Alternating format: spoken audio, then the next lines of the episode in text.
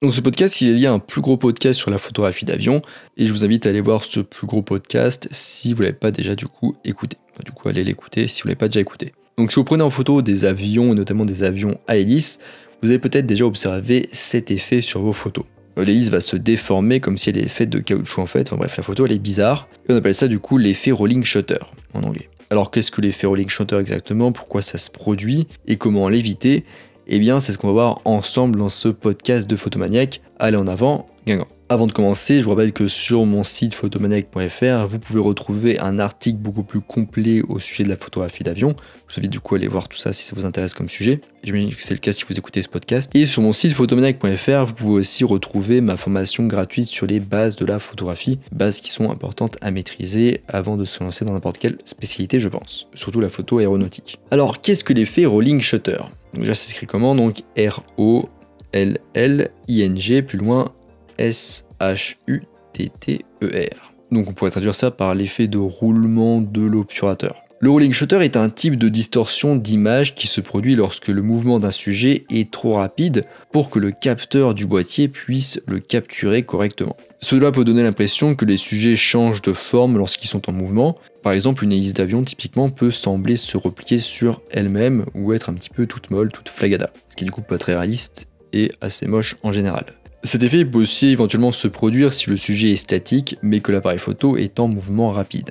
Et d'ailleurs, si l'objet se déplace très rapidement comme un avion, certaines sections euh, de l'élément, certaines parties peuvent même sembler complètement séparées du corps principal. C'est ce qu'on appelle les artefacts de rolling shutter. Alors pourquoi est-ce que l'effet rolling shutter se produit?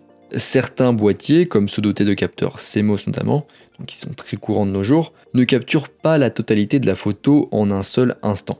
Parce qu'en effet, au lieu de cela, elle utilise un obturateur roulant, ou en tout cas un obturateur à voler. C'est un système du coup avec des sortes de fenêtres qui vont euh, du coup se fermer et se poursuivre en fait. Donc sur la vidéo, ce sera mieux de voir ça.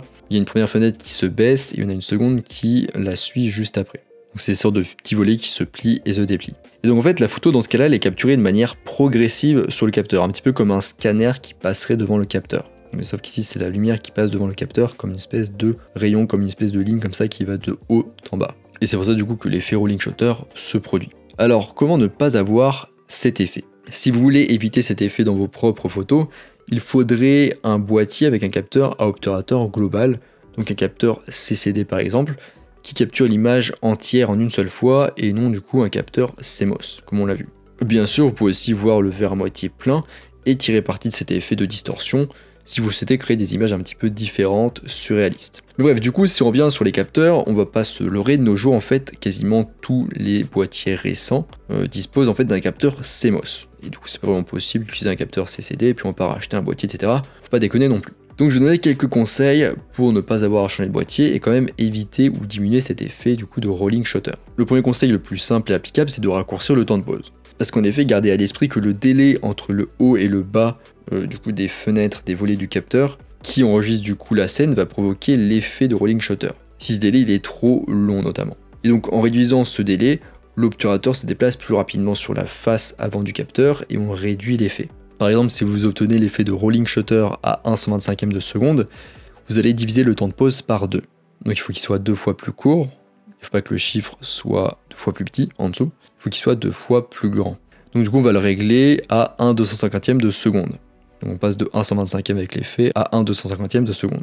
Et ensuite vérifier le résultat. Donc du coup, vu que le temps de pause est plus court aussi, faites attention. On va capturer moins de lumière, il faudra compenser du coup ce manque de lumière avec une plus grande ouverture, ou il faudra du coup augmenter les ISO. Si cet effet se produit pendant un panoramique, je vous conseille aussi de faire un panoramique plus lent. Donc en effet, le panoramique peut entraîner un effet de rolling shutter, surtout s'il y a des clôtures verticales, des poteaux ou des arbres dans la scène. Donc si vous effectuez un panoramique plus lent votre sujet sortira rapidement du champ de vision, ce qui vous fera manquer sans doute quelques prises de vue dans votre rafale. Mais toutefois, si vous faites quand même ça avec un temps de pause plus court, vous devriez quand même pas mal réduire l'effet de rolling shutter.